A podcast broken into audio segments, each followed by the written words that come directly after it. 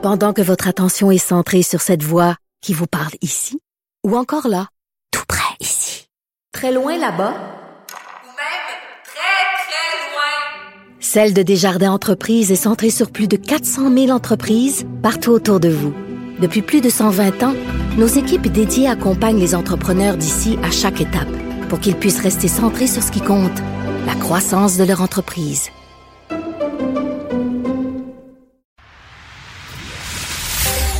Guillaume Lavoie. Il connaît tous les dessous de la politique. Une entrée privilégiée dans le Parlement. Là-haut sur la colline. Guillaume Lavoie. Bonjour, heureux de vous retrouver pour une nouvelle édition de Là-haut sur la colline. Merci d'avoir choisi Cube Radio. Aujourd'hui, c'était cette nouvelle sur la hausse des salaires de la haute fonction publique à Québec. Mais quand on détricote ça un peu, peut-être que c'est moins scandaleux que le ton général veut nous le laisser entendre. Oui, il y a des augmentations de 11 à 20% mais fondamentalement, la grande question qu'il faut se poser, puis ce qui apparaît, c'est comment ça se fait qu'il y a un retard dans la rémunération et les conditions de travail générales, pas de la fonction publique québécoise versus le secteur privé au Québec. Ça, c'est une comparaison qui sera jamais vraiment bonne, mais la fonction publique québécoise, surtout face à la fonction publique fédérale, et fondamentalement, le premier objectif de garantie nationaliste, c'est d'avoir une fonction publique québécoise capable de rivaliser avec celle d'Ottawa. Là-haut sur la colline. Embarquez avec Guillaume Lavoie dans les coulisses de la démocratie. C'est le moment de notre chronique pour analyser l'actualité politique sur la colline parlementaire à Québec avec Rémi Nadeau, qui est chef du bureau parlementaire pour le Journal de Québec et le Journal de Montréal. Bonjour Rémi. Bonjour Guillaume. Heureux de te retrouver. Alors Rémi, euh, François Legault avait dit, je vais rencontrer les chefs d'opposition pour discuter de la transition éner énergétique. Euh, Est-ce que c'est une belle opération médiatique ou il y a quelque chose de fondamental ici? Là? Ben, il y a les deux. Euh, je pense que il y, a, il y a de la bonne foi euh, dans euh, la démarche de François Legault. il y a un côté vraiment pratico-pratique aussi. Et il y a un peu de calcul politique. Alors, je te dirais que c'est ça la soupe. Là. la raison pour laquelle je dis a de la bonne foi, c'est que je pense que François Legault est conscient qu'il doit casser l'image de gouvernement arrogant qui essaie de construire les partis d'opposition, particulièrement depuis la dernière élection. Là, on sait la CAQ a 90 députés avec 41% d'appui euh, au scrutin. C'est énorme. C'est facile pour les partis d'opposition euh, de dépeindre François Legault comme quelqu'un qui, n'en fait qu'à sa tête et qui a les, pleins pouvoirs et euh, bon qui, qui, se moque des partis d'opposition. Et je pense que M. Legault a conscience qu'il doit montrer que le vote des gens pour les autres partis, ça compte aussi. Ça va enlever la pression sur lui pour une réforme de la mode de, de, scrutin. Euh, je pense que M. Legault veut montrer donc euh, qu'il est de bonne foi et euh, qu'il va prendre des idées qui lui sont fournies par les autres partis. L'autre chose, la raison pour laquelle je dis qu'il y a vraiment un côté pratico-pratique, c'est que lorsque la CAQ a été élue en 2018, euh, ça semblait comme facile. Il y avait un chemin devant eux. Ils avaient des intentions claires. On voulait faire la laïcité. Euh, on voulait donner de l'argent euh, dans les poches des, des contribuables. On voulait, mettre fin aux commissions scolaires. Alors, il y avait vraiment euh, il y avait une voie en avant, il y avait des projets qui étaient clairement établis, qui ont été faits. Là, maintenant, on dirait que la CAQ se retrouve devant des pans de, de services publics là, qui sont en difficulté. Ils se retrouvent devant des grands défis aussi de société et qu'ils ont pas... Tu sais, quand M. Legault, là, après le, lors de son discours inaugural après l'élection, demande à chacun des ministres d'arriver avec trois idées ouais, de Ça, ça, de je l'ai jamais compris. Là. Tu viens de te faire élire, supposément, sur un programme électoral, et là, on te dit, OK, go, vas-y, c'est toi qui as été choisi. Puis la première chose, c'est bon, euh, les gars, les filles, c'est qu'on fait. Donnez-moi des idées, c'est ça. ça fait, si tu fais ça, c'est parce que ton sac n'est pas rempli de solutions. Euh, ça veut dire que tu as besoin d'aide. Donc moi, je pense que aussi, il y a un peu de ça. Euh, on sait l'ampleur le, du défi. On, veut euh, donc augmenter de 50% la capacité d'Hydro-Québec. Hydro a déjà signalé aussi qu'il voulait doubler ce qu'on fait présentement en efficacité énergétique d'ici 2029. C'est énorme. Et là, ben, il y a Pierre Fitzgibbon qui a lancé des on dirait qu'il a réfléchi à haute voix là, en parlant de sobriété euh, énergétique. Est-ce qu'on va nous demander de, de, baisser le thermostat à la maison? Euh, de quelle façon on va... Ben justement, on va par, le... parlant de baisser la température, là... les déclarations de M. Fitzgibbon ont plutôt tendance à la faire augmenter, surtout en politique québécoise. François Legault, quand il va aller rencontrer tout ce beau monde-là, est-ce qu'il va seul ou son super ministre responsable de toutes ces questions-là va être là aussi? Eh ben, quand il fait les rencontres avec les chefs des partis d'opposition, euh, il est censé être seul. Gabriel Nadeau-Dubois pourra nous le dire à la fin de la journée parce que ça commence justement, ça commence en ce beau lundi. Euh, mais c'est censé être Monsieur Legault là, euh, avec le chef. chacun des chefs des partis d'opposition, un par un. Donc, pas ensemble. C'est pas une rencontre à quatre, c'est quatre, c'est quatre rencontres. Exactement. Et ça, c'est plutôt inédit parce que de, lors du début de la COVID-19, euh, M. Legault avait fait ça. Il faisait des, euh, des, rencontres virtuelles avec les chefs des partis d'opposition pour faire le point. Là, c'est vraiment... Euh, c'est un par un. Ça permet à chacun des chefs des partis d'opposition de présenter des idées, à M. Legault d'évaluer toutes ces, ces, ces options-là. Et, et, comme je le disais, ben, par la suite, M. Legault pourra dire, ben regardez, là, euh, j'ai euh, j'ai été de bonne foi, j'avais dit que je, je, ferais, je, pardon, un gouvernement de collaboration. Euh, j'ai écouté les solutions qui ont été proposées par les partis d'opposition. Donc, c'est une façon aussi pour lui de, de montrer qu'il est à l'écoute et en même temps, ben, de recevoir des nouvelles idées. Oui, mais là, le, test, Rémi Nadeau, il va être dans le pudding, là, par exemple. C'est la définition, c'est la différence entre écouter et entendre. Hein. C'est, pas tout à fait la même chose. Là, le Parti libéral du Québec aujourd'hui, euh, avec Marc Tanguay, disait nous, on veut une commission parlementaire itinérante sur le thème de l'énergie avec un grand E. Mm-hmm. Comment est-ce que le premier ministre va répondre à ça, tu penses? Ben ça, c'est ça, j'ai hâte de voir parce que, ben, comme je le mentionnais, c'est que si on, il ne veut pas se faire accuser de faire qu'une opération cosmétique, il va falloir qu'il euh, retienne certaines idées, certaines propositions. Est-ce que ça va jusqu'à euh, ce que demande le Parti libéral euh, du Québec, qui, qui lui, euh, Marc Tanguay, aura sa rencontre jeudi avec M. Legault? Est-ce que ça va jusqu'à à tenir une, une, consultation nationale qui peut s'étirer quand même sur une longue période? Moi, je, je pense que c'est intéressant parce que les choix que feront Hydro et le gouvernement, euh, ils devront s'assurer qu'il y a une certaine acceptabilité sociale. Sinon, euh, c'est un petit peu euh, perdre du temps.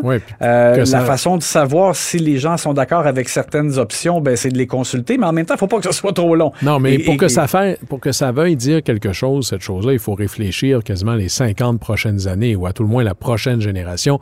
J'ai l'impression, Rémi Nadeau, que ça nous prendrait un genre de, de rapport par an de l'énergie ce que j'ai pas souvenir qu'on a fait depuis presque la nationalisation d'Hydro-Québec en 62, là, après la première, le premier coup en 44. Je suis pas certain qu'on devrait aller, qu'on va aller là, mais je pense que ce serait pertinent. Mais là, on est sur un, projet pour réfléchir 25 ans. C'est difficile de faire ça dans un mandat électoral aussi court. Là. Alors, on va, on va suivre ça. moi, je suis d'accord avec toi. C'est que je pense qu'il y a une belle opportunité, effectivement, de tâter le pouls euh, vraiment de la société, de voir jusqu'où on est prêt à aller comme Québécois.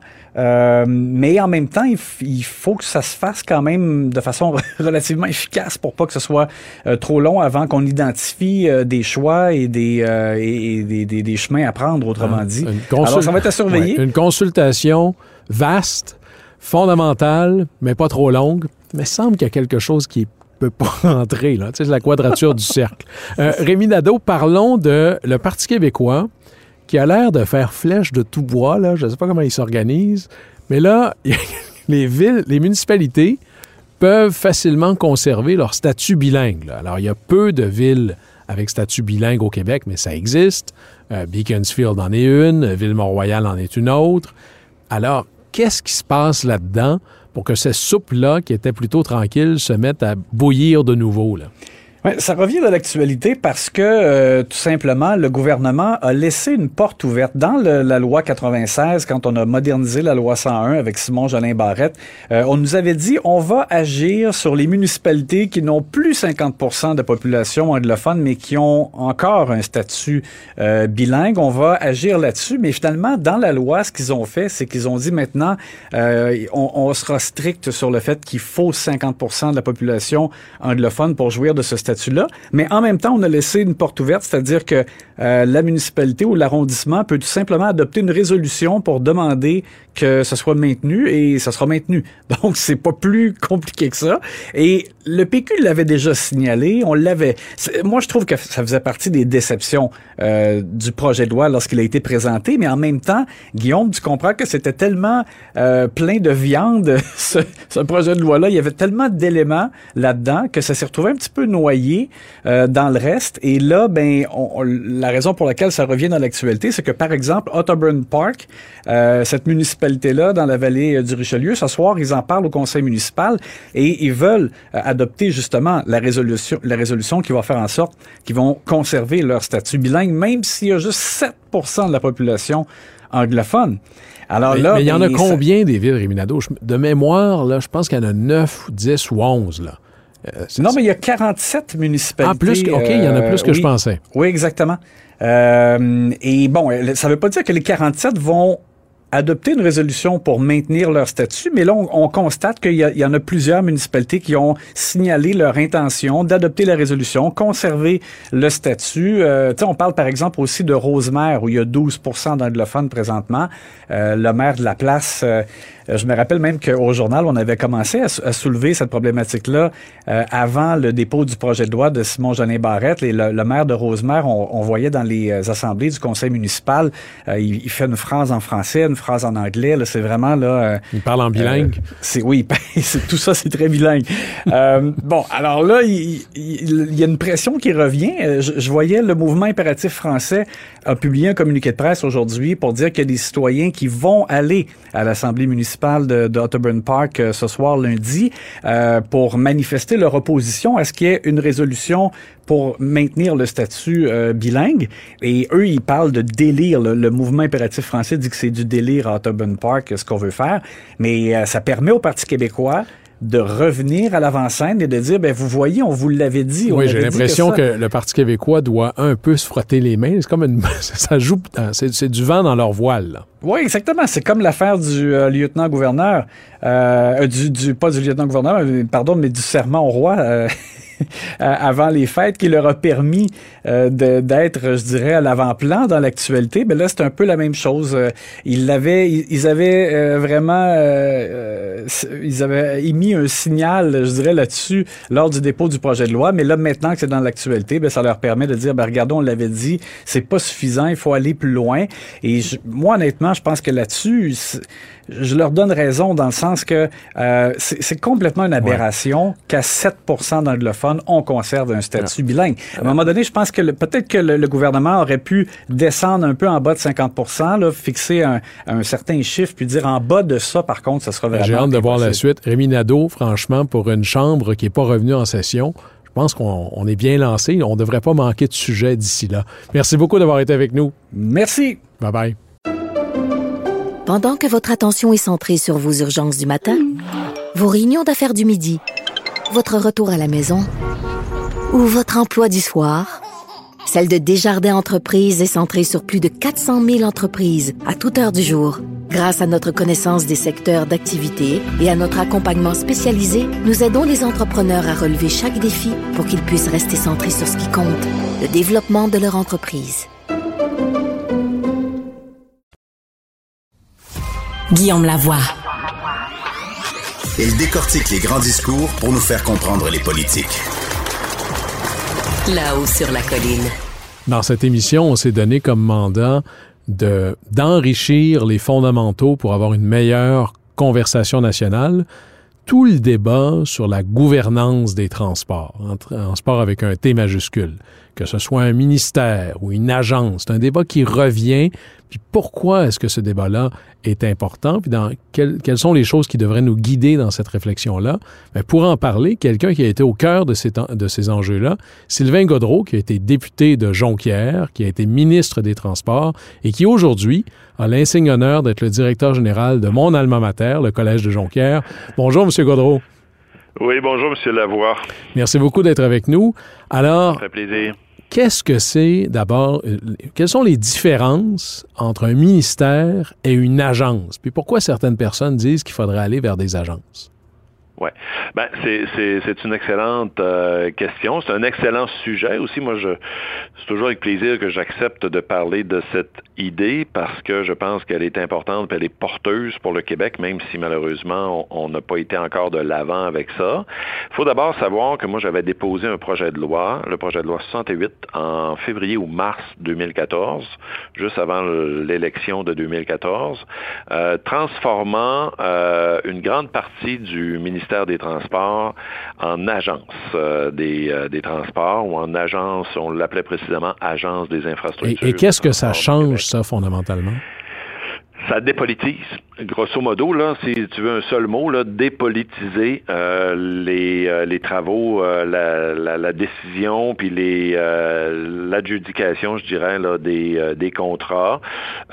et vous savez, au Québec, on est encore en matière de transport dans un, j'allais dire, un héritage de Duplessis. Je ne sais pas s'il faut aller jusque-là. Je laisserai, je laisserai d'autres historiens ou commentateurs le faire à ma place, mais euh, ce que je veux dire par là, c'est qu'on est encore euh, beaucoup dans les promesses électorales sur la prolongation de route, sur de la prolongation de, de, chemin, sur euh, de l'asphaltage.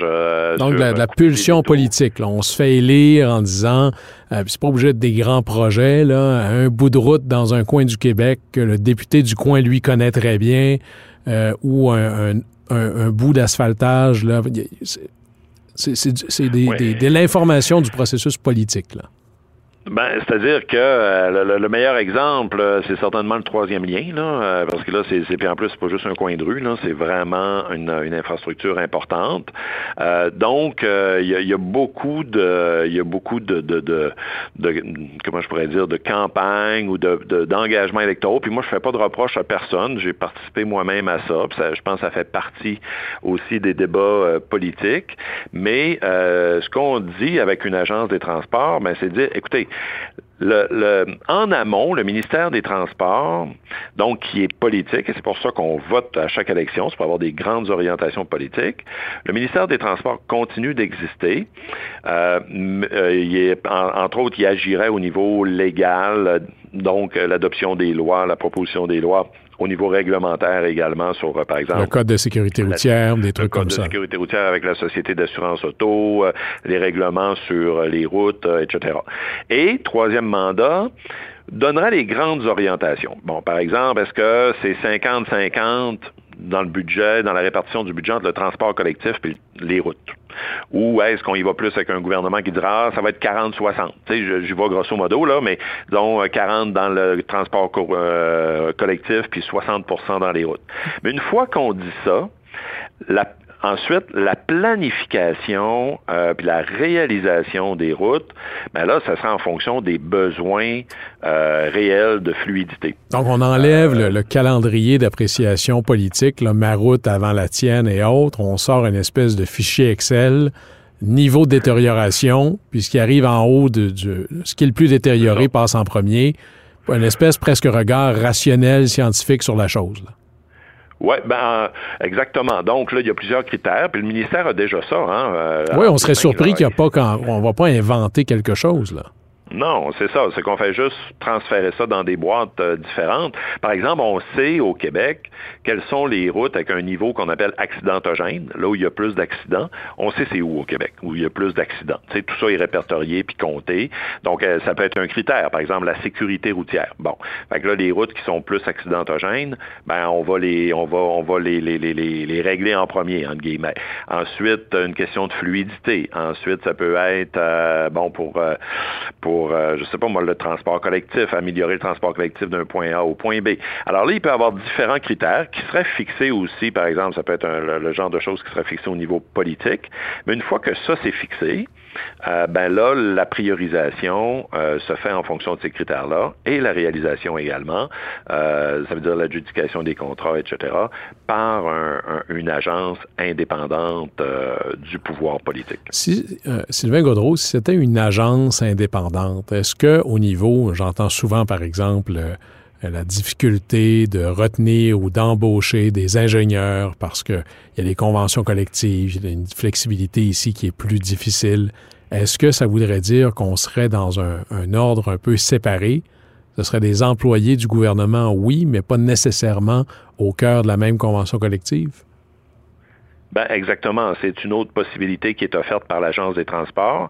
On sait qu'on a un enjeu important de recrutement et de rétention, euh, par exemple, des ingénieurs. Puis ça, c'est pas juste moi qui le dis, là. Le, le, le, président de l'Association des ingénieurs du gouvernement du Québec l'a déjà dit à plusieurs reprises. Pour ce qui est du ministère des Transports, c'est encore plus criant que dans d'autres ministères où il y a des ingénieurs. Euh, on est souvent, par exemple, entre guillemets, l'école là où les jeunes ingénieurs euh, viennent faire leurs dents, puis quand ils commencent à être bons, là, ben là, ils quittent la fonction publique pour s'en aller dans le privé parce qu'ils sont beaucoup mieux payés.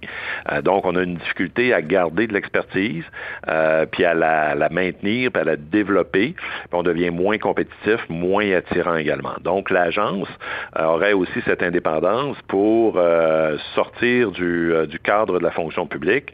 ça ne veut pas dire qu'il n'y aurait pas de convention collective, mais qui pourrait être différente avec une, je dirais, une, une euh, autonomie ou une flexibilité euh, plus grande sous la forme d'agence que sous la forme euh, de la fonction publique. Et là, Sylvain Gondot, j'entends dire le mot agence. vous savez, les, les, gens à Montréal sont familiers avec l'ARTM, l'agence là.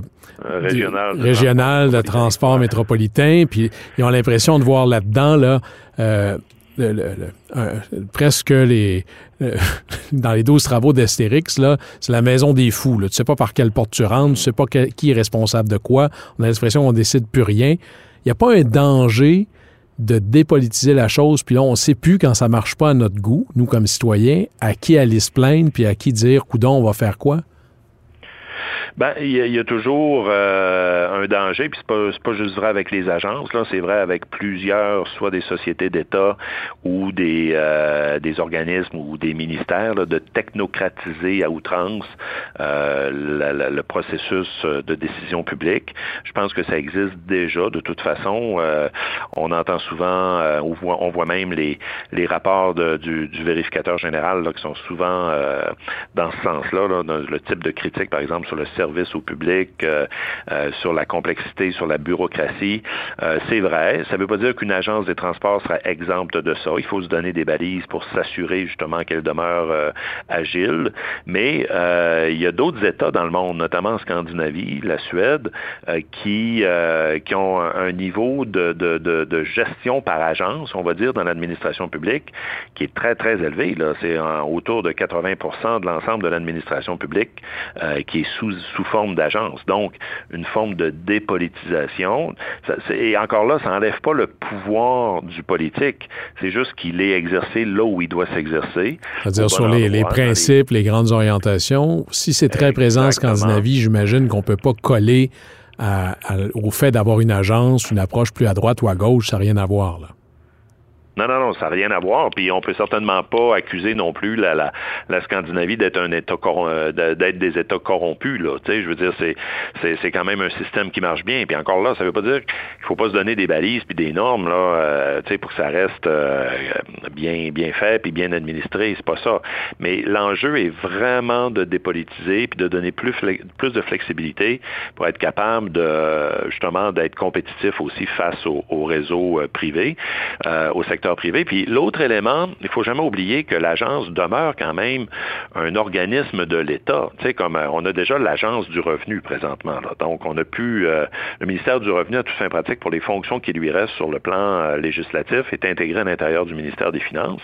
Mais l'agence du revenu existe pour la perception, par exemple, des, des taxes et impôts. Ça, Revenu Québec est un ministère, maintenant c'est une agence. Nous, comme contribuables, on, voit peu la différence en termes d'interaction. Exact. Puis, puis l'autre élément, c'est que l'Agence du revenu, mais dans le cas que moi je voulais faire avec l'Agence des transports, euh, continue de déposer un rapport annuel à l'Assemblée nationale par le ministre tutélaire et le ministre responsable de l'agence. Euh, et le ministre dépose le rapport. Il peut être questionné à l'Assemblée nationale là-dessus. Les, hauts dirigeants de l'agence euh, seront reçus à la commission de l'administration publique sur leur gestion, euh, mais on, comprend bien qu'en amont, la, la façon de, de planifier les infrastructures de transport, qu'elle soit routière ou qu'elle soit dans les, grandes orientations en matière euh, de transport collectif, ben, serait à ce moment-là confiée à, des experts euh, qui pourraient nous faire en sorte justement que ça soit réalisé sans l'influence. Donc, de se donner des, des, je dirais, des institutions un peu plus cartésiennes par rapport à ça. Sylvain Gaudreau, vous n'avez pas été le premier à, pousser cette idée-là, mais vous avez été un ministre qui, est allé jusqu'à déposer un projet de loi. Ça fait presque dix ans maintenant. Les choses qui n'arrivent pas, il y a toujours des raisons à ça. Où sont les principaux points de blocage ou les freins à cette idée? Bon, on a perdu l'élection de 2014. c'est quand même, euh, pas banal, là. Mais, mais euh, d'un côté plus institutionnel, là. Ouais, mais, oui, mais c'est quand même pas banal, tu sais, parce que moi, l'idée de l'agence, là, il faut bien que je vous le dise, là, c'était un mandat que m'avait confié la première ministre. Quand elle m'a confié le ministère des Transports, elle m'avait dit, bon, dans tes mandats, Sylvain, euh, je veux qu'on passe à la création d'une agence. Donc, c'est moi là qui, a l'air bien euh, ben brillant là avec cette idée-là, mais ça vient de Mme Marois. Alors moi, je suis parti avec ça. J'ai dit au ministère, bon, on travaille dans ce sens-là. C'est aussi, une, ben, je le portais, mais c'était une volonté de, Mme Marois. Euh, on en a fait un engagement électoral, puis on a été défait là-dessus. Alors, c'est quand même un élément important. Ensuite, ben, euh, il reste encore euh, beaucoup de, comment je pourrais dire, de, d'attachement euh, au fait qu'il y a des élus dans toutes les régions du Québec, de tous les partis politiques, incluant mon ancienne formation politique, qui veulent continuer de faire des, des campagnes électorales en disant, bon, on va pousser pour avoir telle route, on va insister, je vous promets telle route, puis ainsi de suite, alors que parfois, sur le plan de la sécurité ou sur le plan de la logique d'un développement de, mode de, mobilité, ben c'est peut-être pas euh, nécessairement la priorité. Alors, cette culture organisationnelle est encore est encore très forte euh, aujourd'hui au Québec.